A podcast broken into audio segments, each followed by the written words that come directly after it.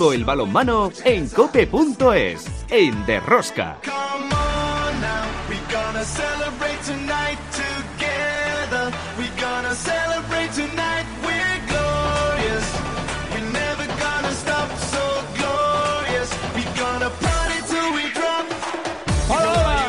Aquí otra semana más con todos vosotros. ¿Qué tal estáis todos, amantes del balonmano, seguidores de Rosca? Queda una jornada menos para terminar la Liga Sobal y nadie se puede descuidar ni por arriba para los puestos por Europa, ni mucho menos por abajo para evitar el descenso y la promoción. Por el descenso, nadie quiere quedarse atrás. En un puño a Naitasuna, Sin Fin, Cangas, Atlético Valladolid y sin tirar la toalla, Cisne y Guadalajara. Se sortearon los cuartos de final de la Copa del Rey. El lado de los pequeños, con Sinfín, Cangas, Atlético Valladolid y Balonmano Logroño, tendrá un gran premio, una plaza en Europa la próxima temporada. En las competiciones europeas masculinas, los cuartos de final vuelta de la European League, el balonmano Granoller jugará mañana martes en Alemania frente al Flensburg e intentará hacer la machada de ganar en tierras treutonas tras el gran partido de la ida. Favorito, el Flensburg y nada que perder los vallesanos. Las guerreras, con mucho sufrimiento, lograron derrotar a Austria y clasificarse por octava vez consecutiva para disputar un mundial, con lo que además seguimos con las posibilidades del sueño olímpico de París 2024. Terminó la liga regular de la División de Honor Femenina, ya se conocen los emparejamientos de sus cuartos de final y los cuatro equipos que van a luchar por evitar el descenso de categoría. Esta semana se disputa la Copa de Su Majestad la Reina en Málaga y como veis, otra semana más tenemos muchas cosas que contaros. Os recomiendo no os perdáis ni un solo minuto del programa. El balomano. ¡A tope con la ¡Empezamos!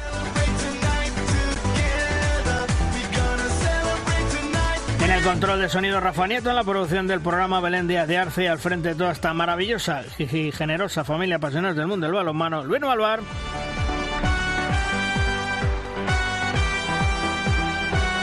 En Cope Valladolid, como cada semana, Juan Carlos Hola, Juan Carlos. Ni calentar me dejaron los de Chema. ¿Qué tal? Un saludo desde la habitación del pánico. Madre de Dios. Ya me imagino, ya me imagino.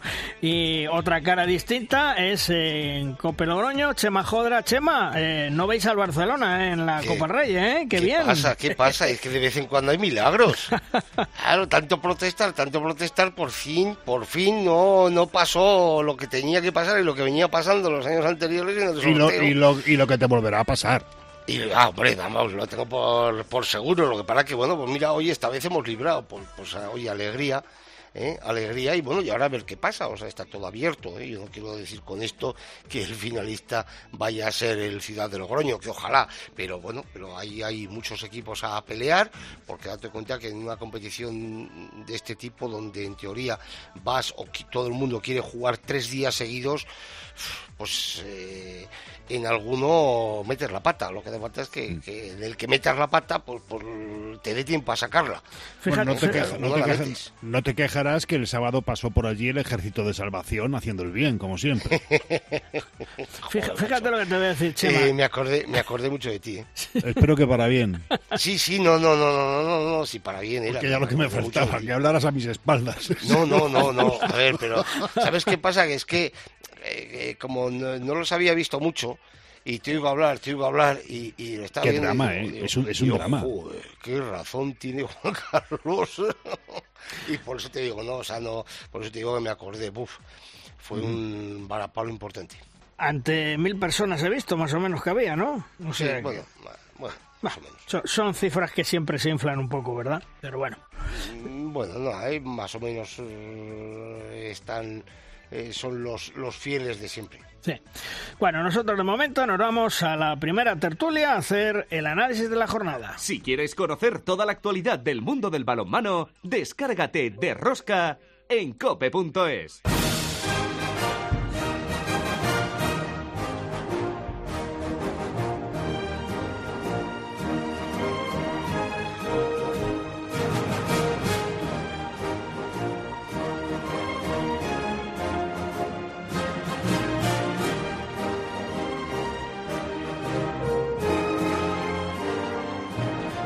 A ver, chicos, yo lo pongo encima de la mesa. Eh, los 50 goles que ha recibido el Guadalajara, 29 goles en el segundo tiempo, es decir, de 30 minutos, 29 goles, casi a gol por minuto en el segundo periodo.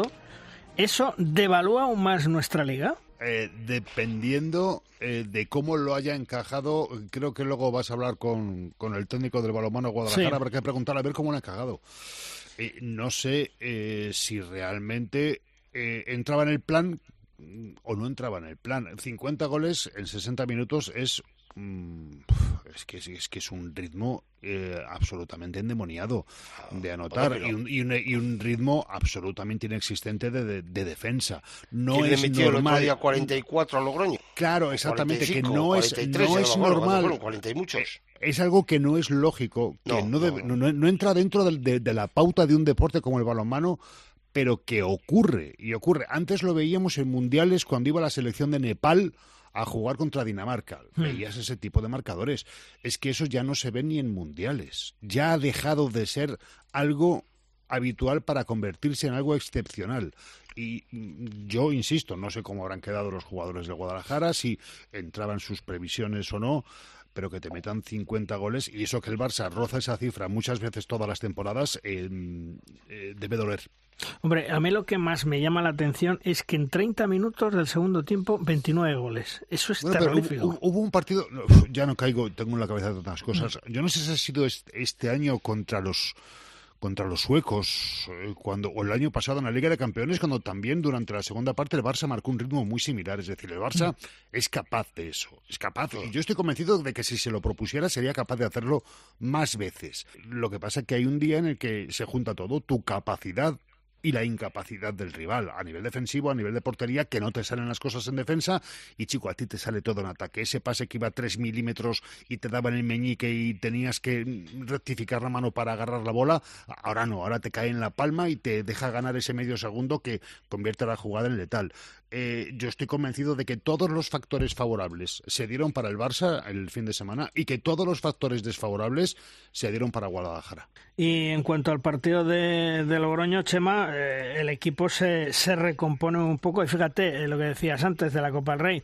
A mí me comentaban el otro día que en principio eh, en principio el balonmano Logroño, bueno, pues Europa no le interesaba mucho, pero se le ha puesto, y el otro día te lo decía por teléfono, se le ha puesto a huevo Europa. Sí, ¿eh? sí, sí, bueno, a ver, a ver, lo tienes, en teoría, pues, hombre, no entrar en, en el lado, en el cuadro del Barça, ¿eh? se le pone bien a cualquiera de los que están en el otro en el otro lado. Hmm. Pero lo que te decía antes, que cuidado, es decir, quizá de los que están en ese cuadro, vale, ahora mismo el mejor clasificado, ¿quién es? Logroño, vale. Logroño eh, se va a llevar eh, el, el, premio.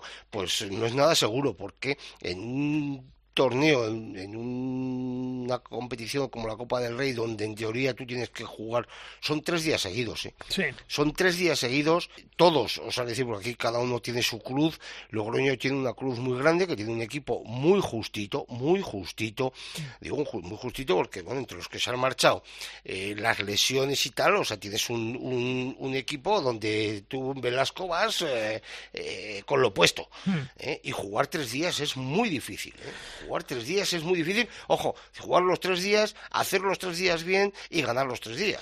Se suma nuestra... que hacer, bueno, los tres días, ganar dos, para meterte en la final. El tercer día, eso ya es... Otra lo de ganar el tercer día sí. que es un, sí que es un milagro. Se suma nuestra tertulia el gran Tony García. Hola, Tony, ¿qué tal? Muy buenas. Hola, buenos días, muy bien. Bueno, ¿Vosotros? Eh, pues aquí hablando del Barcelona, de los 50 goles que le ha metido Guadalajara y del sorteo de la Copa del Rey. Eh, te pregunto lo que le decía antes a mis compañeros, Tony. ¿50 goles en la Liga Sobal mm, la devalúa?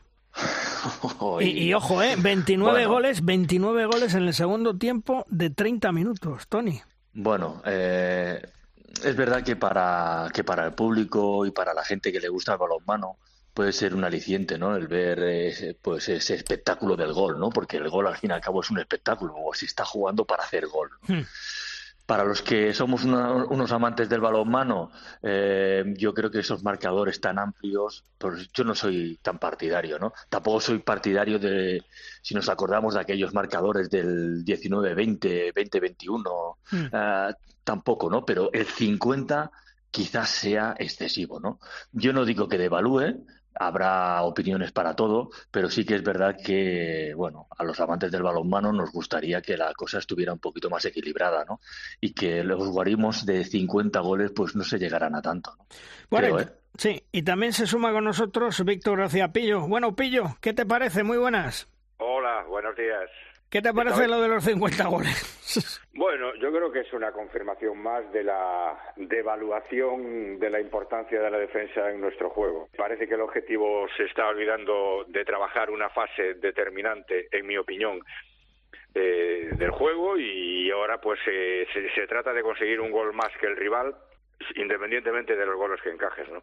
Como dice Tony, los que disfrutamos viendo una buena defensa y los que disfrutamos viendo un buen partido con defensas enchufadas, con defensas mm, bien trabajadas, pues pues nos, nos gustaría que fuera de otra manera, pero no, no podemos cambiarlo porque es la tendencia clarísima del juego ahora mismo.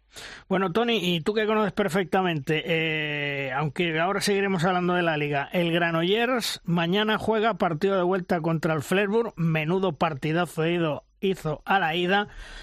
Podemos pensar en la Machada que ganen allí, porque hay que ganar de, de uno o de dos máximo, ¿eh? Hombre, depende, sí, de dos hay que ganar, sí, porque si no habría prórroga. De, de uno, eh, ¿sigue valiendo lo del peso de los goles encajados? no, ahora hay que ir a, hay que ir a, resultado natural. Y si no, pues a la prórroga. ¿Tú cómo lo ves, Tony? ¿Confiamos en que den la Machada o, ellos ya han cumplido todo lo que tenían que cumplir ante, ante esta competición y ante este monstruo que tienen enfrente? Mira, ni lo dudéis, ni lo dudéis en la machada, pero no lo dudéis ni un segundo. Granollers está haciendo, como ya sabemos todos, una temporada increíble. Eh, con los miembros que, que tiene, los jugadores están haciendo una temporada, un temporadón, ah, dando un paso más en, su, en sus carreras, en su evolución, y el equipo de Antonio Rama está haciendo una campaña excelente. Esto lo sabemos todos. En estos momentos, Granollers, cuando llega a esta, estas situaciones, no da el brazo a torcer. Es verdad que juega contra todo un Flensburg, pero es verdad que también le ha plantado cara a todo un Flensburg en casa. Eh, no dejándole hacer su juego, no dejándole em, eh, tener esa defensa, no tener esa posibilidad de contraataque. En definitiva, ha hecho que el Flensburg juegue muy incómodo en Granollers, jugó muy incómodo. Que ahora juega en casa y todo será mucho más fácil, eso hay que verlo no por el hecho de jugar en casa ya tiene 10 goles marcados, ¿no? Hmm. Eso hay que verlo. Yo creo que al Flensburg ahora en estos momentos se le ha puesto se le ha puesto las dudas encima. Es decir, que Granollers eh, con sus mimbres y con su y con su táctica y con su defensa y con su buena portería eh, le ha puesto en problemas al Flensburg. Yo creo que por lo menos la duda la tiene el Flensburg ahí en la cabeza.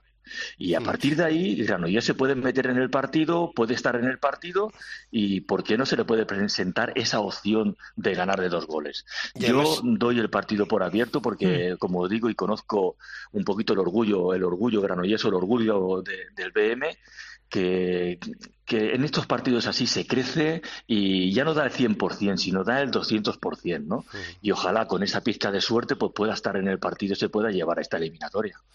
Además, eh, si me permites, hay una cosa, ahora mismo a quien, a quien no le va a temblar las piernas, ¿eh? de, a quien no le están temblando las piernas ahora mismo, es a Granollers. Hmm. O sea, porque Granollers, mm, o sea, cuando empezó esta eliminatoria, eh, hombre, no te digo que la de por, no entenderme lo que quiero decir, ¿eh? Tú sabes y dices, bueno, yo no tengo absolutamente Granollers tiene en esta eliminatoria nada que perder, absolutamente nada y muchísimo que ganar. Y entonces, bueno, pues yo salgo ahí. Ahora, quien está acongojado, porque quien sí tiene que salir a ganar, quien está obligado a ganar a Granollers, quien está obligado a pasar la eliminatoria, quien está obligado a luchar por ser campeón, no es Granollers. Y entonces eso mm, yo creo que le, bueno, pues le puede dar su puntito a favor eh, al conjunto español. Pillo, eh, la victoria de Granollers ante Huesca, eh, Granollers recordemos que llevaba cuatro jornadas sin conocer la victoria. es un puntito más moralmente para llegar allá a Flensburg y, como dice Tony, dar la machada. Bueno, yo creo que, que Granollers ahora mismo está dando dos, dos versiones, ¿no? La de la liga que es un poco más dubitativa, que como dices tú venía de varias derrotas y que ganó a Huesca con muchísimos apuros, pero después cuando juega en Europa sufre una transformación brutal y ya la anterior eliminatoria la pasó ganando como visitante, con Flesburg a pesar de ir a remolque durante todo el partido se mantuvo en el, con el marcador ajustado y hombre, yo creo que Flensburg es la sede de la Final Four, está todo muy bien cuadrado, muy eh, previsto para que haya una final, si puede ser con tres equipos alemanes. Pero no obstante, insisto, Granollers tiene, sufre una pequeña transformación cuando juega en Europa y las dudas que tiene la Liga Sobal allí se disipan y, va a competir seguro. El Flensburg, lógicamente, yo creo que es el principal favorito para el torneo y el equipo de más calidad del torneo. Pero bueno, vamos a confiar en que, le salga un buen partido a Granollers. Mm. Eh, Tony, el que sí sigue fuerte y mantiene la segunda plaza en esa lucha directa con el Granollers es el Cuenca. Ha ido poco a poco subiendo, subiendo, subiendo. Segunda plaza y lo dicho, se mantiene fuerte y, y derrotó 26-20 al venidor en su casa. Que no es fácil, que no es fácil jugar en la pista de venidor. La verdad es que Cuenca pues mm, va haciendo esa línea, esa línea ascendente, va como el transatlántico sin, sin parar, poquito a poco, y ahí está. Yo creo que ahora va a ser muy difícil bajarlo de, esa posición. Va a ser muy difícil porque entiendo la motivación del Sargal, entiendo la motivación del equipo, entiendo la motivación de todo, de todo el grupo y esa oportunidad grandiosa que tienen de mantenerse a ahí arriba, en lo alto, ¿no? También es verdad que te puede dar un poquito de vértigo, ¿no? Estar ahí en, esa segunda plaza. Pero yo creo que Cuenca, eh, tal como están haciendo las cosas y tal como han llegado a esa posición, eh, muy poquito a poco, trabajándolo, eh, yo creo que es un, es un equipo a tenerlo muy en cuenta para, esa, para ese segundo puesto. Mm.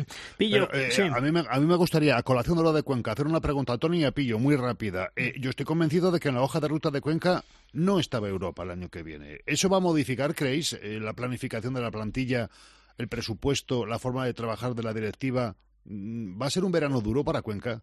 Yo creo que sin duda, sin duda sí, porque no es lo mismo jugar en dos competiciones que tres competiciones y jugar durante muchos meses eh, tres partidos por semana. Eso necesariamente exige un esfuerzo de efectivos y, y, de calidad.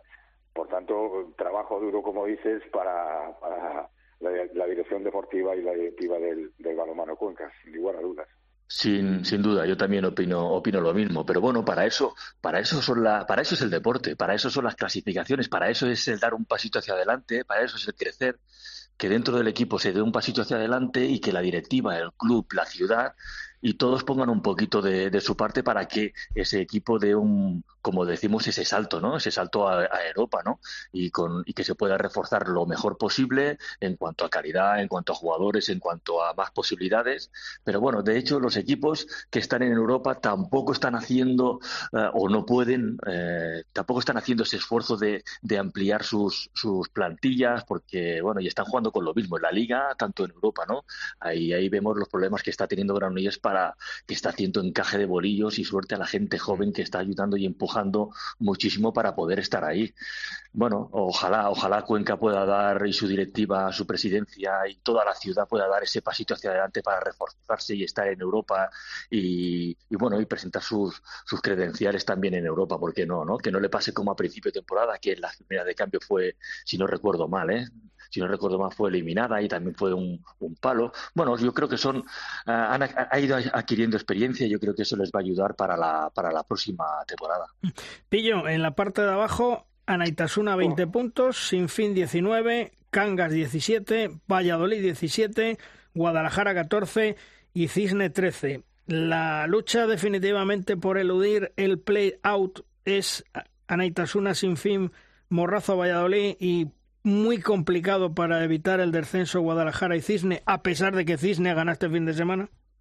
Eh, la, la, zona baja está que arde, ¿no? Está, yo creo que Anaitasuna con la victoria de este de esta jornada eh, clara y e incontestable ha dado un salto no solo de puntos que ya con 20 puntos yo creo que el descenso no lo tiene asegurado, no, o sea no lo tiene librado, pero pero casi y pero sobre todo en autoestima y en, y en confianza y le va a hacer ganar más partidos seguramente. Por lo demás, yo no descartaría ni a Cisne ni a Guadalajara. El Cisne tiene un calendario eh, relativamente bueno porque tiene que recibir en casa todavía a Valladolid y a Guadalajara, que son dos rivales directos viaja a Torrelavega este, esta jornada, que Torrelavega, en fin, ya se queda en tierra de nadie sin objetivos, que si algún momento eh, puede ser bueno para jugar con ellos, quizás sea este, ¿no? Y después los demás, pues esto va a ser un sálvese quien pueda y fíjate, esta semana también un Cangas sin fin en, en Ogatañal.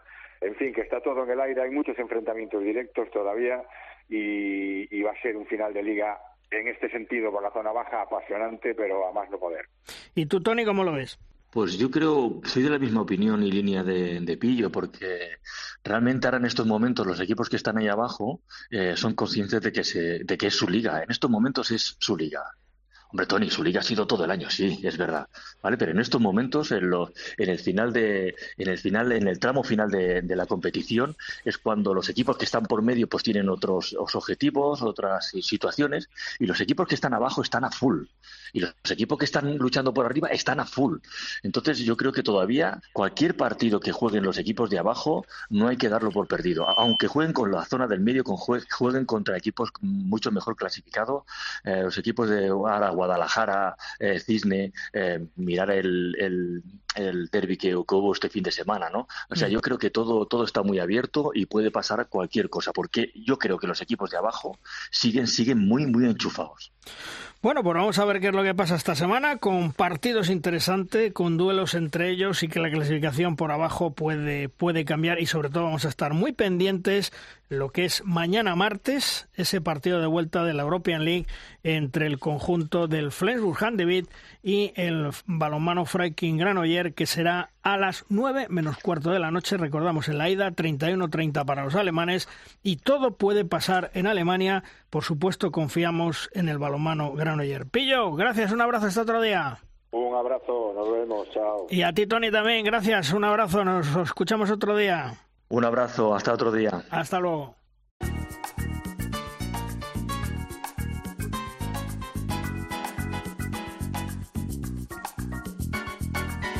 En Derrosca llega el momento de nuestra firma invitada. Esta semana la firma nos viene de la estilográfica de Manuel Espadas, compañero de la Tribuna de Ciudad Real. Manuel, cada programa que interviene nos aporta, nos deja reflexiones interesantes del mundo del balonmano que con la vorágine que vivimos nos pasan desapercibidas. Hola Manuel, ¿sobre qué nos vas a hablar esta semana?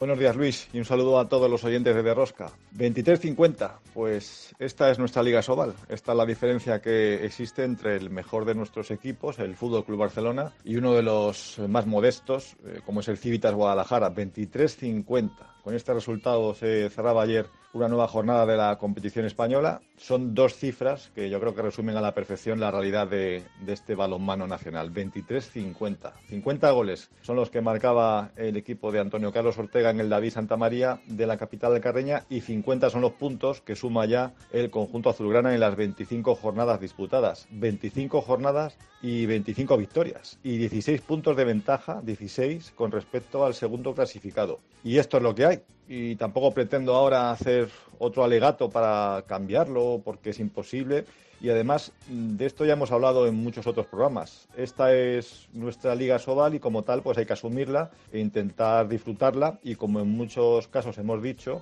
dar las gracias al hacedor de que exista un club de fútbol poderoso en nuestro país que siga apostando por el balonmano y que es capaz de armar un equipo que puede seguir defendiendo los intereses del balonmano español entre la élite europea, aspirando cada año a ganar la Champions. Por eso, eh, mi comentario de hoy, Luis, no va orientado a volver a poner la lupa sobre esa obscena desigualdad entre el mejor de nuestra liga y el segundo, sin hablar ya del resto. Hoy prefiero centrarme en el perfil humilde del resto de clubes y de los esfuerzos que año tras año realizan para mantener viva la tradición del balonmano en su ciudad, pese a lo complicado que resulta. Y el club que hoy en día representa mejor ese perfil modesto de nuestra liga es el Revi Cuenca, integrante de esa clase media trabajadora, esa que no puede vivir en chalets ni adosados de una selecta urbanización, pero que se afana por subsistir y ser feliz en pisos de un puñado de metros cuadrados en un bloque de viviendas de un barrio proletariado del extrarradio de la ciudad. El Revi Cuenca, un proyecto humilde pero serio, con buenos cimientos y con las ideas muy claras y que está dando resultados. Ahí está el equipo de Lidios, segundo clasificado, o lo que es lo mismo, el primero de los mortales, consolidado en puestos europeos y regalando a su fiel y tradicional afición del Sargal una temporada con muchas alegrías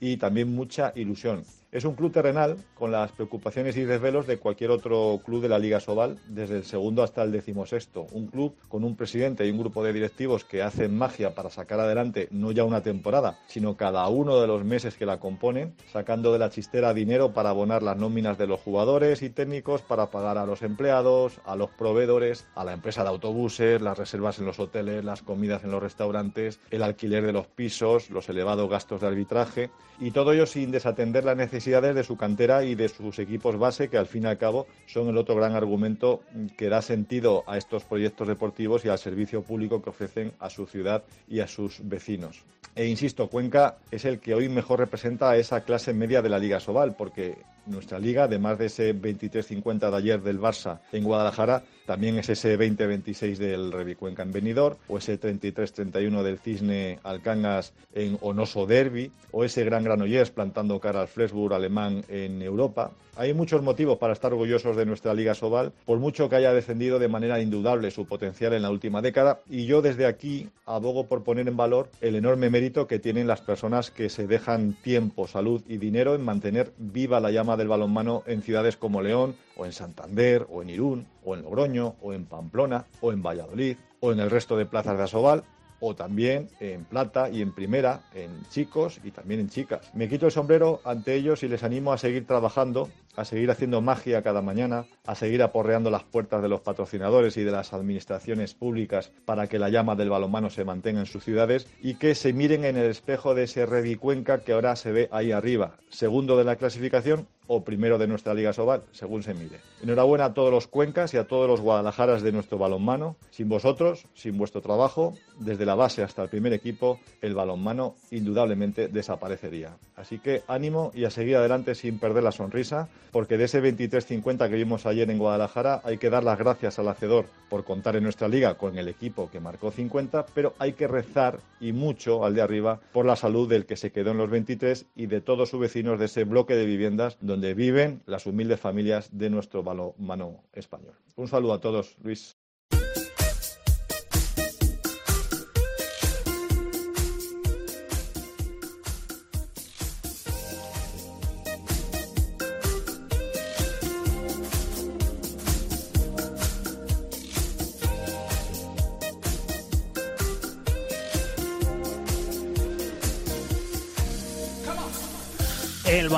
Guadalajara está en puesto de descenso directo, pero sigue luchando y peleando por mantenerse en la Liga Sobal. El conjunto alcarreño está demostrando que tiene capacidad para competir en partidos clave y ha ganado a equipos superiores en presupuesto. Llega a la recta final de la Liga Sobal y ya no caben fallos si quiere seguir en la pelea con sus rivales directos. Su entrenador, Juan Carlos Requera, confía plenamente en sus jugadores. Hola Juan Carlos, ¿qué tal? Muy buenas. Hola, ¿qué tal Luis? Muy buenas. Bueno, oye, la victoria ante el Atlético Valladolid os ha dado aire para seguir luchando, ¿no? Sí, sí, sí, esa victoria encadenada también a la victoria que tuvimos fuera en, en Cangas, pues nos da mucha moral y mucha motivación para encarar las cinco finales que tenemos por delante para intentar mantener la categoría, por supuesto. Porque lo que sí tú tienes muy claro es que seguís creyendo en poder mantener la categoría. Sí, a ver, sin duda, los números todavía nos dan esas posibilidades y además tenemos tres partidos eh, en casa y dos partidos fuera de casa que a priori son partidos eh, que se pueden competir, que no es jugar otra vez contra el Barça. Entonces yo creo que el equipo si competimos con la dinámica con la que venimos compitiendo, pues sin duda vamos a tener nuestras opciones. El calendario que te resta hasta final, eh, ya dices eh, cómo está, tres en casa, dos en fuera. ¿Has echado tus cuentas?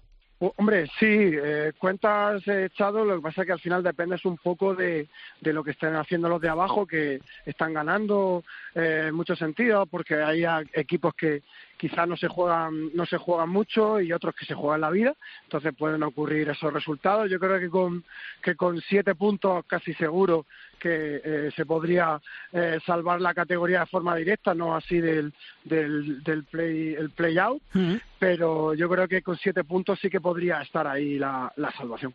Oye, en los rivales que tenéis para esa salvación, sin fin yo creo que está en una buena dinámica, Atlético Valladolid, peche, peche, peche, y, y Cangas parece que, que no termina de arrancar. Sí, como, como dice perfectamente, creo que Anaita eh, está cogiendo buenas sensaciones después de la victoria holgada del otro día contra contra Torrelavega eh, y al final pues bueno Cangas ahora tiene una final en casa contra contra Sinfín Sinfín eh, que viene teniendo una buena dinámica a pesar de, de, de las bajas y demás y luego Valladolid pues igual tiene ahí algunos partidos directos en su casa contra contra Cisne, eh, contra Sinfín. Entonces, bueno, eh, yo creo que ahí en esos partidos directos se va se va a resolver mucho. Porque Juan Carlos, ¿qué es lo que ha fallado eh, de momento esta temporada para estar luchando por la permanencia? Evidentemente tenéis uno de los presupuestos más modestos y eso se tiene que notar, ¿no? Sí, a ver, yo creo que el presupuesto también modesto lo tiene sin fin, pero sin fin ha conseguido competir con ese presupuesto. Bueno, yo creo que la clave ha estado que, que no hemos sido capaces de competir en casa contra equipos de la zona alta. Eh, casi todos los, equipos que están en la zona baja, en casa han enganchado algún resultado de estos inesperados contra los equipos de, arriba y nosotros contra esos equipos en casa, pues quizá Logroño, el único partido que, que le empatamos en, en casa, pero contra el resto pues no hemos sido capaces. Es cierto que la lesión esa de Denis Barro en, en agosto no hizo mucho daño porque competimos las primeras jornadas pues solo con un central y nos costó un poco adaptarnos tanto a la categoría como a la, a la pérdida de un jugador referente para nosotros esta temporada, pero bueno, lo, estamos esperando y yo creo que Denis Barro va a poder competir el último mes. Mm. Eh, de los arbitrajes ya ni hablamos, ¿no? Porque la verdad es que no habéis sido favorecidos en algunos momentos, eso hay que reconocerlo, Juan Carlos. A ver, eh, yo creo que el arbitraje pues es un factor, un factor más que, que, influye en el resultado. Yo soy autocrítico, intento siempre pues analizar los errores de, del equipo, eh, pero es verdad que, que, obviamente el arbitraje hay veces que no hemos tenido suerte y, y obviamente influye pero bueno, yo no soy ningún llorón y creo que al final ellos hacen su trabajo y lo intentan hacer lo mejor, lo mejor posible. Unas veces se equivocan para un lado, otras veces se equivocan para otro, y pero sí es cierto que, que a veces pues, te, da una sensación, sobre todo, no con los errores puntuales, porque todos podemos tener errores, sino con distintos criterios, con situaciones, por ejemplo, del play-on, del dejar jugar, bueno, esa sensación de injusticia en algunos partidos se te queda. Pero como he dicho, creo que es un factor de suerte que influye, además de otros del rendimiento que no hemos, que no hemos estado acertados. Hola, Juan Carlos, ¿qué tal? Un saludo desde Valladolid, muy buenas. Eh, una pregunta. ¿Esperabais que hubiera tanta igualdad y que hubiera tanto reparto de puntos por la parte baja. Lo digo porque a estas alturas de temporada, a estas alturas de campeonato, otros años ya ha habido un equipo, incluso dos que se han descolgado claramente, pero este año no acaba de pasar eso. No, eh, yo creo que los, los que están, los equipos que estamos abajo, estamos luchando como eh, bueno, como, si no hubiera mañana. Eh, es cierto que hablando con algunos entrenadores, con algunos compañeros al inicio de la liga, llegué a escuchar que, este año la salvación incluso con 16 puntos se podía obtener. Yo dije que, vamos, eh, que eso iba a, ser, va a ser muy complicado. Yo, como siempre al principio de temporada, dije que mínimo con 20 puntos iba a estar ahí la salvación, pero viendo cómo está como está el tema, yo creo que incluso con 20, pues depende un poco de la verdad que tengas contra el equipo de abajo. Mm. Yo, eh, es sorprendente realmente, porque hay partidos en los que equipos con, con presupuestos muy modestos, eh, con lesiones y demás, pues están consiguiendo obtener resultados que a priori pues en, principio no deberían de, ocurrir, pero bueno, eh, esto es muy bueno para el balonmano, porque eh, si ves la, fase final de la Copa del Rey, pues hay cuatro equipos que están luchando por no descender y están clasificados para esa fase final. Eso te iba a decir, Juan Carlos, ¿cómo vas a afrontar la Copa del Rey? Cuarto de final ante una de Mar de León, que no nos olvidemos, ya le ganasteis esta temporada a la de Mar. Bueno, a ver, esa no. Creo que la Copa del Rey eh, es un premio. hemos clasificado para esa fase final. A priori no es nuestra guerra, obviamente. Nosotros, eh, en principio, nuestra guerra es intentar salvarnos, pero vamos a darlo todo y a competir lo mejor posible para disfrutar de esa fiesta del balonmano. Obviamente no vamos a ir a regalar nada, eh, pero hay que ser conscientes de que estando en el, en el cuadro del Barcelona, pues, podemos hacer un buen partido contra Ademar, pero luego te enfrentas al Barça que nos metió 50, 50 goles ayer. Entonces, nosotros, como he dicho, vamos a, intentar darlo todo, vamos a, competir y sobre todo a, seguir cogiendo buenas sensaciones para los últimos cuatro partidos que quedarían después de, esa Copa.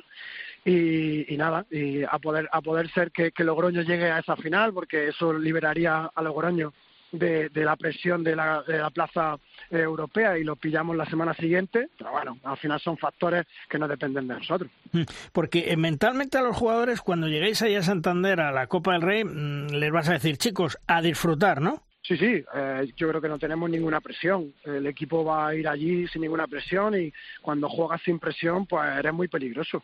Yo creo que cualquier equipo que juegue por el hecho de disfrutar y no tenga ese, esa, eh, esa presión detrás, esa ansiedad, pues se libera en su juego y consigue tomar mejores decisiones. Eh, ya jugamos contra Demar hace hace poco y, les competimos bien, pues sabemos cuáles son sus puntos débiles y también sus puntos fuertes, a ver si conseguimos encontrárselo.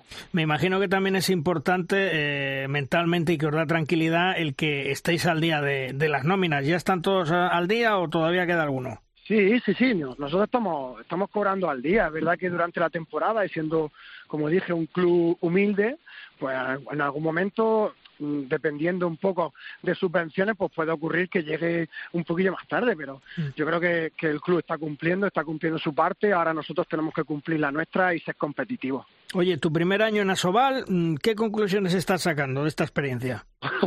bueno, muy enriquecedora, muy difícil, muy complicado porque la exigencia es máxima sobre todo que aquí no se perdona nada. Aquí como cometas un mínimo, un mínimo error, el, equipo rival pues te pasa por encima. Para mí a nivel personal está siendo un año de muchísimo aprendizaje.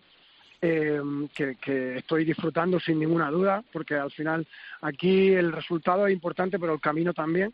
Entonces, bueno, en ese proceso de, formación de, entrenador y, y, también compartiendo con la ciudad este año en, en, en Asobal está siendo está siendo muy bonito, eh, a la vez que estamos, está sufriendo un montón. Pero bueno, sabíamos que esto iba a ser así, que íbamos a sufrir, con viniendo de, la renovación de la plantilla prácticamente el 80% de división de honor plata, con un presupuesto bajo, bueno, sabíamos que esto podía ocurrir. ¿Y qué le dijiste ayer a, los jugadores? Termina el partido, el Barcelona se ha metido 50 goles, te metes en el vestuario, te reúnes con los jugadores y le dices, bueno chicos, esto es un accidente, esta no es nuestra liga, vamos a lo que vamos, ¿no? Sí, por supuesto. Y ayer le dije a mis jugadores que tenían que tener ya la mente puesta en el partido del viernes contra Benidorm, que nos jugábamos una, una final, que había sido una fiesta para, para la ciudad, que habían disfrutado, que eh, se habían ganado el derecho de, jugar contra el mejor equipo del mundo en esta temporada en, en, en Asobal. Es verdad que no se compitió, que no se compitió bien y obviamente pues eso también hay que decírselo a los jugadores, esto no tampoco es una balsa de aceite, hmm. pero sí que hay, que hay que decir a los jugadores que la final la tenemos el viernes contra Benidorm en casa. Hay que decir también que eh, tenéis que soportar una presión añadida, ¿no? Y es que tu equipo es el máximo exponente ahora mismo del deporte colectivo, del deporte de equipo, no individual, en, en Guadalajara. ¿Eso pesa? A ver, no, para nada. Yo creo que al final eh, yo me siento súper orgulloso de que el balonmano de, de, nuestra ciudad sea el referente a nivel de élite, ¿no? De deporte de élite en esta, en esta ciudad desgraciadamente no ocurre lo mismo con, con la capacidad económica, ¿no? Porque hasta, hasta un equipo en cuarta división de fútbol, pues tiene más presupuesto en que una primera un primer equipo en balonmano, pero desgraciadamente en el balonmano pues, son, pues manejamos los presupuestos que, manejamos. Ojalá el, paso a, liga profesional y demás consigamos mantenernos y, y consigamos mayor, mayor apoyo para ser más competitivos. Pero, y, y yo pregunto, Juan Carlos, ¿las firmas comerciales de Guadalajara no ven en tu equipo, en tu club, un escaparate suficientemente interesante como para promocionarse. No, no, no hay ayudas de, pues, de la gente de Guadalajara que quiera darse a conocer en el exterior. A ver, yo creo, yo creo que sí, hay, hay empresas que sí que están, que sí que están apoyando, a, eh, como Civitas, bueno, tenemos un, un, montón de empresas que sí que están apoyando, pero bueno, ahí está la directiva eh, trabajando para intentar conseguir el máximo apoyo posible, para seguir creciendo como club, para tener mayor capacidad eh, económica. Bueno, ellos están haciendo su trabajo, nosotros estamos haciendo el nuestro. La verdad es que vivimos aquí en el, corredor de, de Lenares, que hay un montón de, de empresas que seguro que, pueden ser un, pueden ver en nuestro equipo un gran exponente para promocionarse y ojalá sea así, como dices. Y, la Liga Sobal, eh, Juan Carlos, ahora mismo yo diría que es una liga low cost. ¿Por qué? Porque los jugadores se van. Eso como técnico, a vosotros los entrenadores, os machaca y os destroza todos los planes. Sí, sí, eh, como dices, yo creo que no es que se haya devaluado la Liga Sobal, porque creo que seguimos siendo muy competitivos, porque ahí están los, los éxitos de la, de la selección, pero sí que es verdad que, viendo los goleadores de la temporada pasada de Sobal, que prácticamente todos se fueron de nuestra liga, eh, a poco que alguien destaque aquí, pues va a tener ofertas económicas mayores eh, fuera, eh, a ver, yo como, como técnico sí que es verdad que lo que puedo comprobar es que ahora mismo un jugador joven en la Liga Sobal mm, disfruta de muchísimos minutos, cosa que antes era impensable. Eh, por otro lado, Creo que, que obviamente el nivel con respecto a hace 10 años eh, ha bajado en, en la liga eh, Asobal, pero creo que nuestros equipos en Europa siguen siendo eh, competitivos, hombre, quitando al, al Barça, que creo que es una clara excepción bueno, equipos como Granollers, pues ahí están luchando con los recursos que tienen, que es increíble que, que los recursos que tenemos en España eh, estemos compitiendo así. Eh, y los éxitos de, la selección junior y juvenil eh, en Europa y, en el mundo, pues ocurren gracias a que nuestros jugadores jóvenes pueden disfrutar de minutos de calidad y tienen roles muy importantes en equipos de, plata y de asobal, y eso también es de, es de alabar. Pues Juan Carlos, eh, gracias por atendernos, mucha suerte lo que resta de temporada y a ver si las cuentas que tienes echada con esos siete puntos os, os sirven para salvar y estar una temporada más en la Liga Sobal. Venga, pues muchas gracias a vosotros. Gracias, un abrazo. Juan Carlos, hasta luego. Un abrazo.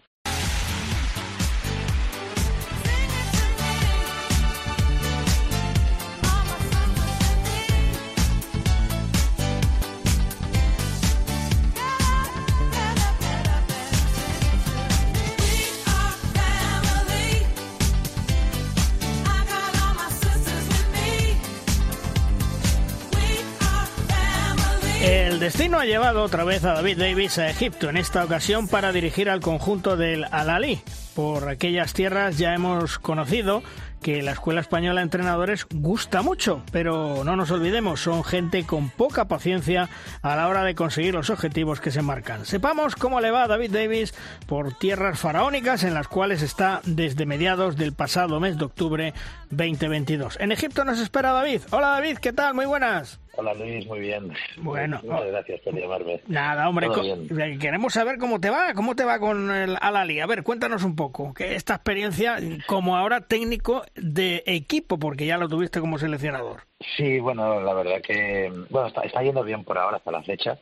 Eh, con la selección era totalmente distinto, evidentemente, porque bueno trabajas con dos jugadores del mismo nivel y, y, no, y no es el día a día de un club, ¿no? Y no y fue, fue distinto y después eso que también estuve poco tiempo en, en Egipto cuando marché después a, a Hungría. Pero bueno eh, en general estoy bastante contento el club es bastante serio es un club grande con muchas secciones y nada y después con el equipo pues bueno me ha costado un poco eh, vamos a decir como adaptarme a ellos pero bueno al final hemos conseguido la, ganar la liga y la copa hemos hecho la doble corona que, que bueno el club desde el 2018 no ganaba la liga y la doble corona desde el 2013 no la ganaba nadie, con lo cual, eh, pues bueno, pues estoy, estoy bastante contento, está todo el mundo bastante contento y, y satisfecho y, y bueno, eh, pero bueno, te aseguro, pero te digo que, repito, que no ha sido nada fácil. Oye, no cu nada fácil. cuéntanos, ¿cómo, cuéntanos un poco, ¿cómo es la liga en, en Egipto? Bueno, pues la liga no es una liga profesional, es, es, o sea, es más amateur que profesional, pero el nivel es bueno. Quiero decir, eh, no es, ¿cómo decirlo? Aquí, por ejemplo, los clubs pueden fichar a un jugador, ellos le llaman un jugador profesional, uh -huh. para toda, solamente a uno. Y, o cuando un jugador se marcha de Egipto y se va a, a la Liga Francesa, Española o, o a la Alemana, dicen que se ha, se ha hecho profesional, ¿no? Ellos lo, lo ven así. Eh, pero la liga realmente es bastante competitiva y los equipos son son bastante mejores de lo que me podía imaginar. Pensaba, yo pensaba que iba a ser bastante más floja, todo lo contrario, bastante, bastante fuerte. Oye, lo que sí ha crecido mucho es la selección de Egipto. Hasta ahora, gracias a la escuela española, veremos a ver ahora con el cambio, ¿no? Sí, no, bueno, eh, la verdad que, que en 2018, desde que la cogí, que, que entramos entre los ocho mejores de Europa y, o sea, del, bueno, vamos a decir del mundo. Sí. Y después Roberto, que ha seguido todo este tiempo y que el nivel ha seguido subiendo y subiendo y subiendo, pues la, la verdad que, que, el, equipo, la selección egipcia, los jugadores, los jugadores que están en Europa son muy, muy, muy buenos. El equipo está muy bien hecho y, y bueno, si el nivel es, bastante bueno, bueno, es el primer equipo no europeo siempre y, y la verdad que, que, el nivel es bueno, es bastante bueno. Pero bueno, hay que sacar más, más jugadores, hay jugadores, pero hay que sacar más jugadores, pero realmente la selección está en un momento ahora muy bueno de consolidación y bueno, y ahora con Pastor pues posiblemente como mínimo mantendrán el nivel y si no lo subirán. Y creo que la mitad de los internacionales de Egipto están en Al-Ali eh, contigo. ¿Eso te beneficia? Eh, bueno, sí, no, porque hasta diciembre la selección entrena todas las semanas, dos días. Entonces tenía dos días que entrenaban con la selección, a la mitad del equipo, o más. Bueno, llegaba a tener 12 jugadores entrenando esos, esos, esos días. Después tenía dos días, no, tres días para entrenar y después dos partidos seguidos. Con lo cual era un poco complicado. Después de diciembre ya no ya tenía todo el equipo. pero sí es bueno porque como entrenan con alguien que sabes que, que hace más o menos el mismo sistema y que y que están y que van a entrenar seriamente pues eso es bueno sabes eso es bueno el problema sería que que entrenara un sistema distinto con alguien que bueno que no fuera un poco de tu cuerda entonces ahí sí que ya es más problemático porque los jugadores tienen que estar todo el rato cambiando y, y eso al final entorpece un poco el trabajo. La, la, llegada de Juan Carlos Pastor a la selección de Egipto, bueno, tú tienes línea directa con Juan Carlos, me imagino que él ha, aceptado un poco también por esa ilusión de estar en unos Juegos Olímpicos que de otra manera no podría estar, supongo, ¿no, David? Sí, sin duda, que eso para cualquier entrenador, eh, cuando se acerca a los Juegos Olímpicos todo el mundo afile las orejas, ¿sabes? A ver si hay algún, algún hueco por ahí, porque para como para la, la mayoría de, de, deportes la Olimpiada es el, el mayor, el, el, mejor evento deportivo, ¿no? y es súper complicado. Si coges un equipo al principio del ciclo olímpico y llega hasta el final, pues es súper complicado, depende mucho de los resultados, pero si te lo dan justamente a año medio vista de, de la Olimpiada, pues joder, es una, es una suerte. Entonces cualquier entrenador que, que, que, pues que no haya, bueno, Pastor ya ha estado en la Olimpiada, ¿no? pero que, bueno, que haya estado o que no haya estado, sí. eh, y encima con un equipo con posibilidades, pues evidentemente no, no te lo piensas mucho, ¿no? Entonces yo creo que sí que es una razón, una razón de peso seguro para, para que Pastor eligiera, eligiera Egipto, por el equipo y por la, por la Olimpiada, claro. ¿Cómo es el club Al-Ali? ¿Es tan grande como se dice? Sí, sí, sí. El Arli el otro día estaba hablando con el con los jefes de secciones de todas las de las 14 secciones sin, sin contar el, el fútbol. Hay un señor que lo lleva que se llama Khaled Al-Lawani y me dijo que había 70 millones de seguidores del Arli en el mundo árabe. La mayoría son son, son seguidores del Arli. Eh, los, egipcios, eh, los egipcios son unos 125 millones, 120 millones de personas y la mayoría son del Ahly. Después en el mundo árabe, como el Ahly es el equipo de fútbol más venerado y más laureado, pues también todo el mundo es del Ahly, te vas a jugar a Qatar y van, yo que sé, 2.000 personas ahí, de todo el mundo que vive por ahí cerca, bueno, es una pasada. El Ahly tiene, eh, tiene muchos, muchos, muchos, muchos seguidores en el mundo árabe, muchos. Y, y, después el club eso es un club grande y, eso tiene todas las secciones de chicos, de ch balonmano, chicos, chicas, voleibol, chicos, chicas, eh, baloncesto, chicos, chicas. Eh, y después yo que sé, tiene gimnasia rítmica, tiene ping-pong, tiene todo. Es una pasada.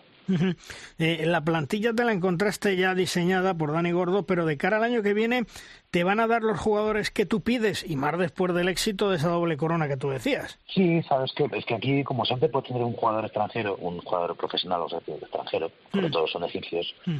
pues bueno, pues es, es relativamente, relativamente eh, que cualquier jugador que pidas pues que lo fichen porque no supone ningún bueno puede superar algún problema que a veces tienes que pagar alguna cláusula o que tienes que negociar con el club pero yo creo que más o menos ellos lo tienen controlado y tampoco no es el problema a la hora de fichar eso que solamente puedes fichar jugadores egipcios y traer algún jugador extranjero aquí es, es más complicado pues porque primero porque nadie hay mucha gente que no quiere venir a vivir a, África, a Egipto, o, o, bueno, tiene mejores ofertas, ofertas o que pues le parece más atractivo jugar en Francia, en Alemania o en, la, o en competición europea que venir a jugar aquí un año. Bueno, es difícil traer un jugador aquí. Y después, como la liga también tiene más nivel de lo que parece, pues tampoco puedes traer un jugador que tenga un nivel medio, porque posiblemente los jugadores que tengas aquí sean mejores.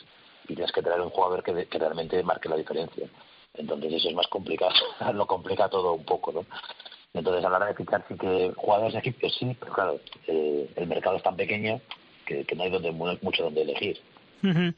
eh, estáis en Ramadán. Eh, ¿Cómo te afecta eso a los jugadores y al rendimiento Uf, físico? Dios mío.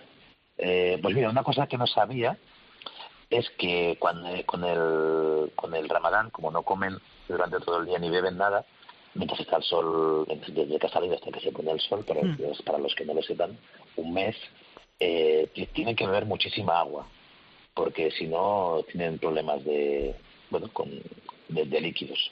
Es una cosa que ni se me había pasado por la cabeza pero y después claro cambia todo completamente porque el primer eh, por ejemplo en el pabellón que entreno yo del, en el club entrenamos entrenamos los de volei los de balonmano y los de baloncesto. Y entonces eh, cuando hay ramadán se entrena una hora y media solamente y el primer turno es de siete y media a nueve el segundo de nueve a diez y media y el tercero de diez y media a doce. Y por ejemplo los partidos de copa que he jugado la semana pasada y los y la final de la liga pues el partido empezaba a las once y media de la noche o a las once y, y después los entrenamientos igual pues si la semana que me toca entrenar a las diez y media pues acabo a las doce y llego a casa y después pues eso, la gente vive de noche, entonces es, es, es bastante complicado, es bastante complicado, incluso para ellos. Y bueno, físicamente pues todos pierden peso, todos los jugadores pierden peso y después hay problemas con la hidratación y, y energía también, claro. Energía también. No, es, es, hay que vivirlo, hay que vivirlo, hay que vivirlo porque es una experiencia totalmente distinta y, y pero bueno, eh, es, es su vida, es su religión, es sus, son sus costumbres y, y hay que adaptarse a ellos. Sí, desde luego complicado. ¿Y los objetivos que te marcas con el Alali para la temporada que viene es revalidar esa doble corona?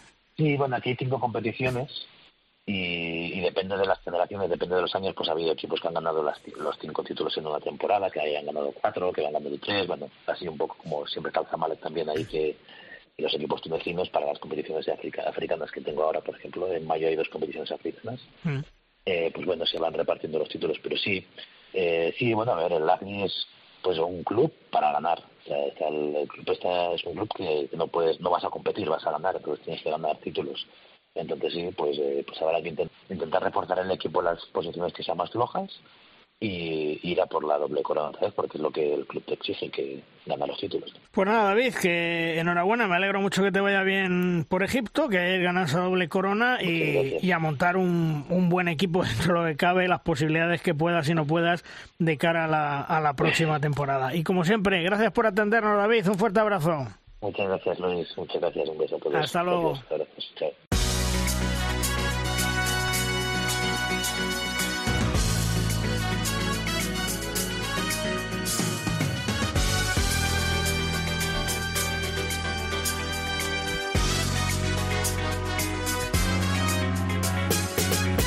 Suena la sintonía y eso nos indica que es el momento en derrosca de nuestra sección, la pizarra de los grandes especialistas. Se abren las puertas de nuestra clase, tomamos asiento y escuchamos lo que nos quieren contar. Esta semana con nosotros Jesús Rivilla, uno de los preparadores físicos con mayor prestigio de nuestro país y que ha tenido la responsabilidad en la etapa gloriosa de los hispanos en los últimos años de su preparación física. Hola Jesús, ¿qué tal? Muy buenas. ¿Sobre qué nos vas a hablar esta semana en tu pizarra, Jesús? Muy buenas, Luis. Muy buenas oyentes de De Rosca. Llevo tiempo preguntándome cuál es la capacidad distintiva de los entrenadores españoles. ¿Qué hace diferentes a los técnicos de nuestro país que a lo largo de años han logrado asentar una marca propia de altísimo prestigio internacional? ¿Qué habilidades son esas que se anhelan en otros países y que incluso nosotros mismos en España nos sentimos tan orgullosos de ellas? La semana pasada comenzó la primera fase de los cursos de entrenadores que organiza nuestra federación, tanto el curso de entrenador superior como el Master Coach. Y como cada año he tenido el privilegio de impartir algunas horas, como cada año he disfrutado de intercambiar más que conocimientos, visiones, experiencias, valores y como cada año he ratificado los tres ingredientes especiales que tienen nuestros entrenadores españoles. Lo primero, el técnico español es buena gente. Buena gente en el mejor y más amplio sentido. La mayoría de nuestros entrenadores son cercanos, son agradables, son optimistas, son receptivos, son personas con las que da gusto compartir tiempo. Pero es que además son buena gente también en cualidades como la reflexión, la capacidad de análisis, la curiosidad, el hambre de conocimiento. Hay casos tan inspiradores, querido oyente, por ejemplo, alguien tan experto, tan experimentado como Jaume Ford, que es alumno de Master Coach este año, lo ves escuchar, apuntar, intervenir, es que da gusto cruzarte con este tipo de técnicos. Lo segundo, el técnico español comparte. De hecho, le suele gustar compartir sus ideas, sus apuntes, sus entrenamientos, su visión, probablemente porque saben que son lo que son y saben lo que saben, porque quienes le precedieron decidieron también compartir, porque saben que en el balonmano español todos formamos parte de un todo. La tercera, quizá la más relevante, el técnico español es adaptativo nivel máster. Nos adaptamos a las circunstancias por difíciles que sean, al tipo de equipo que tengamos, a las bajas, a los cambios de reglas. Nuestros entrenadores saben que pase lo que pase, sobreviviremos porque aprenderemos lo que haya que aprender y mejoraremos lo que haya que mejorar para finalmente salir adelante. Y esto, Luis, queridos oyentes, es algo que hemos de valorar, destacar y transmitir mucho más allá del mundo del balonmano. Un gran abrazo y nos escuchamos próximamente.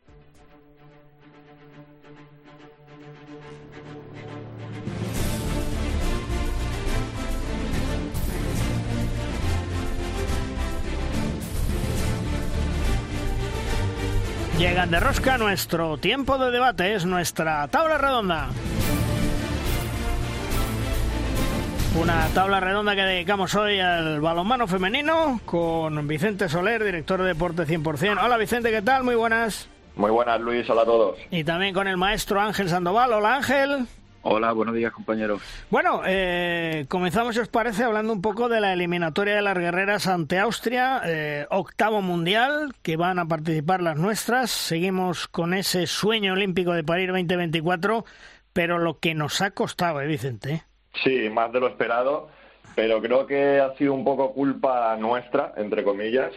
Es obvio que la eliminatoria fue demasiado igualada y que ese global de 54-52 debería haber sido un poco más amplio, pero creo que también hemos minusvalorado mucho el potencial de Austria y pienso que se ha demostrado que es un equipo con el nivel suficiente para estar en un campeonato del mundo. De hecho, en el postpartido mucha gente pedía la Wild Card para Austria.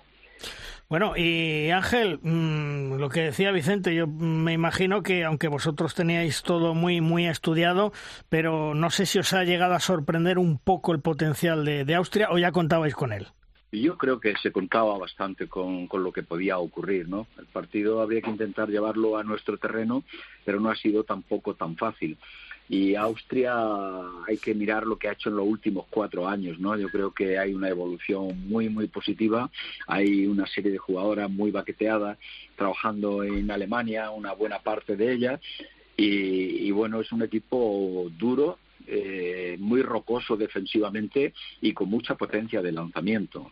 Lo de la Will Card que dice Vicente, desde luego, creo que sería la más justa de todas, ¿no? Creo que este equipo merece estar.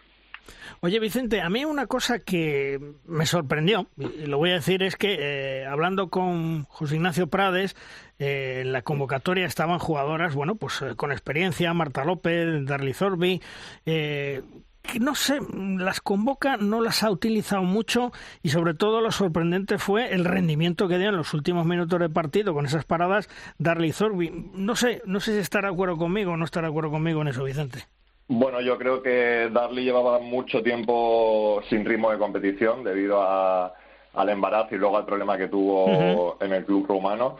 Y es verdad que llevaba tres partidos con el Brest. Es verdad que partidos de máxima exigencia. En el último partido liguero contra Metz, de hecho, el líder de la liga francesa, estuvo muy bien con 10 paradas en 34 minutos. Pero no sé cuál es la, la razón concreta para que jugase tan poco Darly Sí que es verdad que luego había un problema, perdón, creo que lo puede comentar mejor Ángel, pero Sandy, Darly y Lisa no pueden estar las tres a la vez, creo recordar en la convocatoria, porque son tres naturalizadas. Entonces, por eso creo que fue el descarte de Lisa Chapchet en el último partido. Mm. Y luego lo que está claro es que Darly Sobby salió tres minutos y medio, cuatro, pero hizo lo que tenía que hacer y al final le salió bien a Darly y le salió bien al cuerpo técnico. Yo recuerdo que Ambros hizo una cosa parecida con el Gior en una, en una Final Four con Blanca Viro y Blanca Viro paró el último contraataque y eso significó la victoria. No sé, al final hay sensaciones, intuiciones de cuerpo técnico, de entrenador que piden esto. El otro día sucedió y, y además salió bien con resultado final positivo. Lo de las jugadoras veteranas, yo pienso que esta convocatoria de 19 fue en plan, vamos a llevar todo el potencial que tengamos por si nos hace falta utilizarlo. Hombre, lo bueno, Ángel, es que eh, hemos recuperado a Darly, ¿no? Bueno, sí, es que el compromiso estaba ahí, latente, ¿no? Nos jugábamos muchísimo, demasiado, y había que tener previstas pues todas las opciones. Máxime teniendo en cuenta también que, que Nicole también tenía alguna dificultad, algún pequeño problemilla y podíamos encontrarnos porque hubiera que tenido que echar mano del el cuerpo técnico de alguna portera in extremis, ¿no? Por eso la opción de meter también a, a Darley porque podía aportar la experiencia y además fue una jugadora a la que tampoco vino engañada. Ya el seleccionador le explicó un poquito cuál era la situación. Y, y, Vicente tiene razón también en lo que dice, ¿no? A veces eh, yo he leído por ahí alguna crítica incluso de por qué esta jugadora se deja fuera o la otra. A veces viene del simple desconocimiento de la normativa. Como ha dicho bien Vicente, en una selección no puede haber eh, jugando en la convocatoria nada más que dos jugadoras naturalizadas. Y había tres jugadoras, por lo tanto, o, no estaba Darly en, la, en el primer partido, o como ha ocurrido, no estaba Lisa en el, segundo de los partidos. ¿no? Esas son situaciones que, que hay que controlar y que, y que a veces se desconocen. ¿no? Oye, eh, siguiendo con las guerreras, eh, creo recordar, eh, Ángel Vicente, que este próximo jueves de, de esta semana, el jueves 20, a las 5 de la tarde en Zurich se va a proceder al sorteo de los clasificatorios del Europeo Femenino 2024. España está en el bote 1 con Francia, Dinamarca, Alemania, eh, Países Bajos, Suecia, Montenegro y Croacia.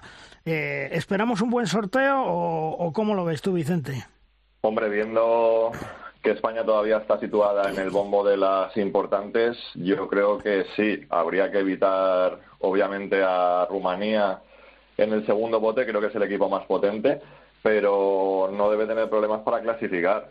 Se clasifican los dos primeros y creo que los cuatro mejores terceros, así que creo que no hay ningún problema y, el pronóstico debe ser clasificación sencilla al menos o cómoda para las guerreras. Ángel, ¿confiamos en un buen sorteo? Hombre, yo creo que sí, que hay que confiar y sobre todo eh, confiar en nuestra selección. ¿no? Creo que eh, a veces eh, tenemos que mirar un poquito en la distancia para darnos cuenta de que hace cuatro años o así teníamos una papeleta muy dura. Había que renovar a una generación de guerreras de las que ahora prácticamente ya no queda ninguna jugadora en la pista y teníamos que intentar no caer, digamos, a la categoría B o, no quedar fuera de los grandes eventos de campeonatos del mundo y campeonatos de Europa.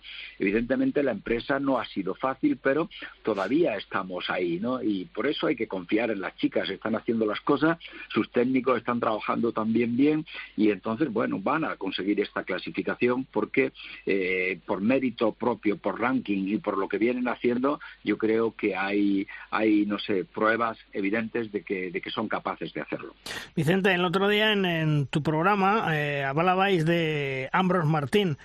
¿Puede existir la posibilidad de cara al futuro de que Ambros esté al frente de las guerreras? Bueno, la información, nosotros le preguntamos a, Ángel el otro día en directo porque es el máximo responsable deportivo de la federación. Eh, la información que manejamos en Deporte 100% es que hay muchas opciones, la verdad. No, no hay nada confirmado, por supuesto que no hay nada oficial, pero yo si tuviese que hacer una apuesta, diría que sí. No sé de qué forma, pero diría que Ambros va a formar parte del cuerpo de las guerreras en el futuro cercano, digamos. Hmm. Porque Ángel, evidentemente está haciendo un buen trabajo José Ignacio Prades, pero si se tiene la opción de cara al futuro de tener a Ambros Martín, sería poner la guinda a, las guerreras, eh, como le ha pasado a los hispanos con Jordi Rivera porque además trabajaría, buscaría y sería un poco reflotar todo mucho más, ¿no?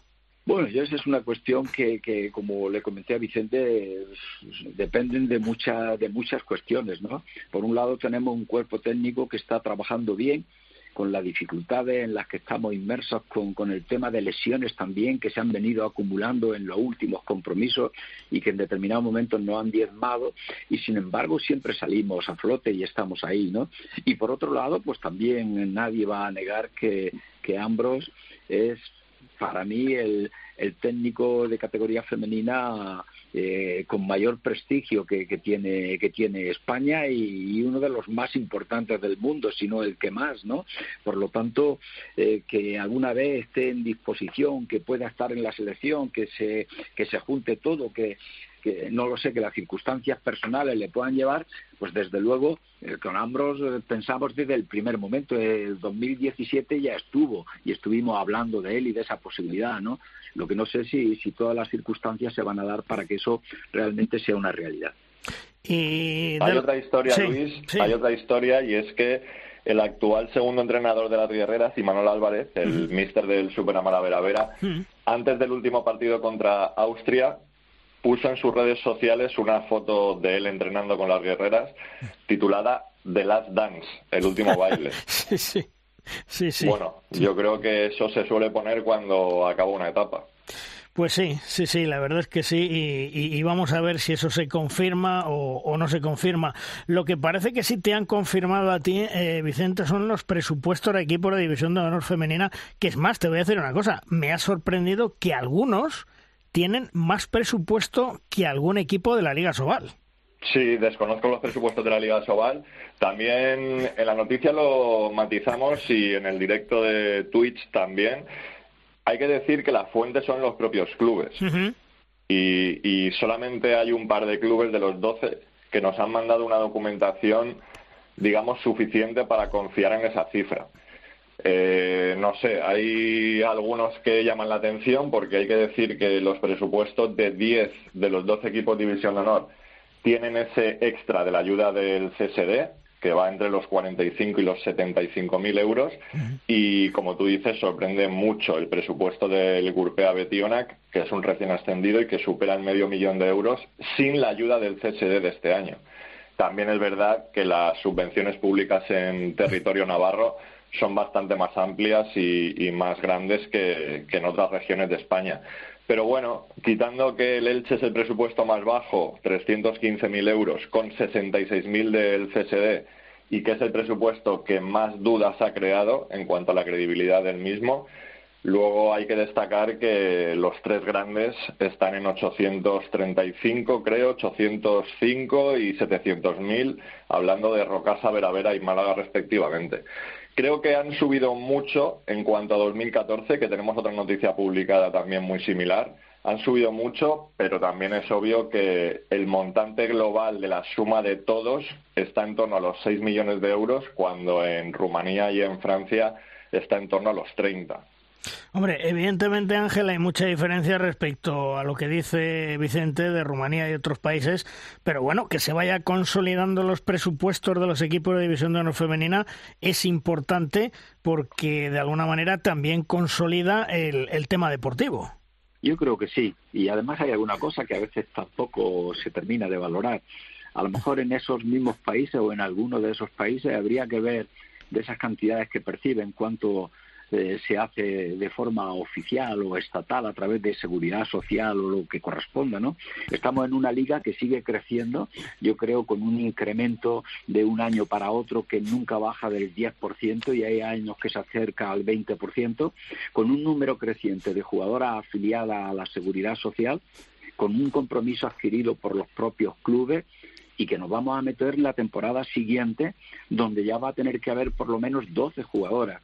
Lo digo por lo que hablabas también de Asobal, es decir, vamos a tener a todas las jugadoras que están en la Liga Iberdrola al menos con 12 jugadoras dadas de alta en la seguridad social cotizando y eso conlleva también lógicamente un gasto importante para los clubes en lo que hay que pagar eh, en concepto de impuestos, ¿no? y creo que la liga quiere crecer, el problema es que necesitamos un salto todavía mayor, pero desde luego, y a mí no me cabe duda de que a lo mejor no es en dos años, a lo mejor son cinco o a lo mejor son nueve, pero que el crecimiento no para. Y hay otro crecimiento también muy importante que es inverso a lo que ocurre en Europa y es el crecimiento del número de espectadores cuando está bajando considerablemente en casi todos los países de Europa. De hecho, la, la EHF nos preguntaba precisamente por el fenómeno femenino de aquí en España. ¿Por qué crecían los presupuestos? ¿Por qué crecía el público? ¿Por qué crecía la seriedad? Cuando realmente se está viendo una crisis muy importante en los países eh, eh, donde tienen una categoría femenina muy fuerte. ¿no? Mm.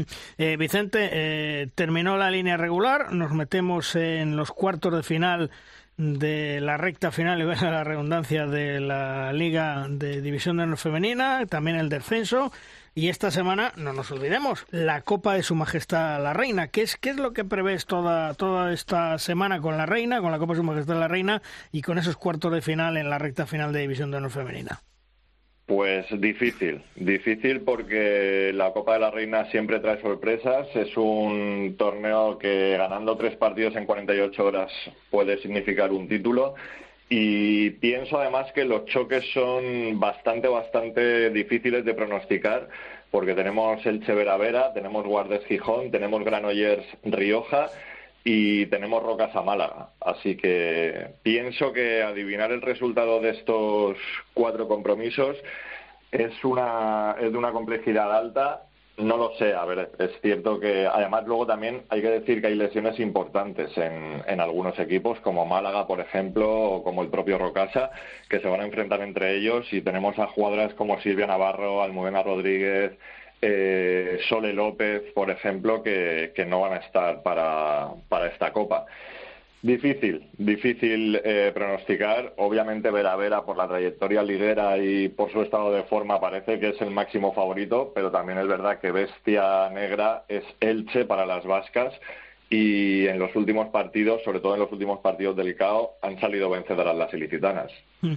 Ángel, se prevé entonces una bonita Copa de Su Majestad la Reina, recordemos en el Palacio de Deportes, eh, en el Martín Carpena, 21, 22, 23 de este mes, es decir, viernes, sábado y domingo, y como dice Vicente, con partidos muy, muy, muy complicados para todos los equipos. Efectivamente, yo creo que ha sido un sorteo, un sorteo muy, muy especial, ¿no? Creo que va a ser por primera vez y mira que ya tengo ya muchísimos años y muchísimas copas, me parece que, que, es la copa con un, con un sorteo más sorprendente, ¿no? Tenemos los cuatro equipos de la competición liguera enfrentados entre sí.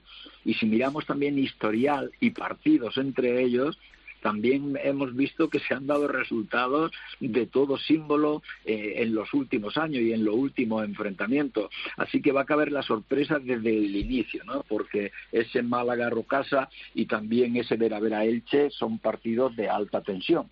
Y evidentemente eh, el resto de los rivales, cuando saben que se tienen que desgastar y que de estos cuatro equipos primero en la liga regular, dos van a quedar fuera, pues va a hacer que otros aprieten, pero a base de bien intentando, intentando ver sus opciones, ¿no? Pues lo dicho, que disfrutéis de la Copa de Su Majestad la Reina, que va a estar muy, muy igualada, muy interesante y muy competitiva, y sobre todo que el público de Málaga acuda a ese Martín Carpena, porque yo creo que merece la pena ver una igualadísima Copa de Su Majestad la Reina. Vicente, un abrazo hasta otro día, gracias. Abrazo a todos, adiós, adiós. Maestro Ángel, gracias por estar con nosotros un día más. Hasta otro día y a disfrutar de la Copa de la Reina, ¿eh? Muy bien, un placer, así lo haremos, gracias. Hasta luego. Vamos terminando programa, vamos terminando edición, como siempre, con Tomás Guas con el maestro y sus siete metros. ¡Lanza, Tomás! Malvarros Quitos cumplieron las guerreras ante Austria. Magnífico, gran esfuerzo, ¿eh? Para ganar el partido de vuelta en la eliminatoria del Mundial 2023. Eh, supieron sobreponerse, pues iban perdiendo en el segundo tiempo hasta por tres goles. Sacaron raza, talento y lograron el objetivo. España estará por octava vez consecutiva en un Mundial. Octava. Ahora, pues a esperar el sorteo, prepararnos bien y seguir luchando por el sueño olímpico de París 2024. ¡Vamos, muchachas!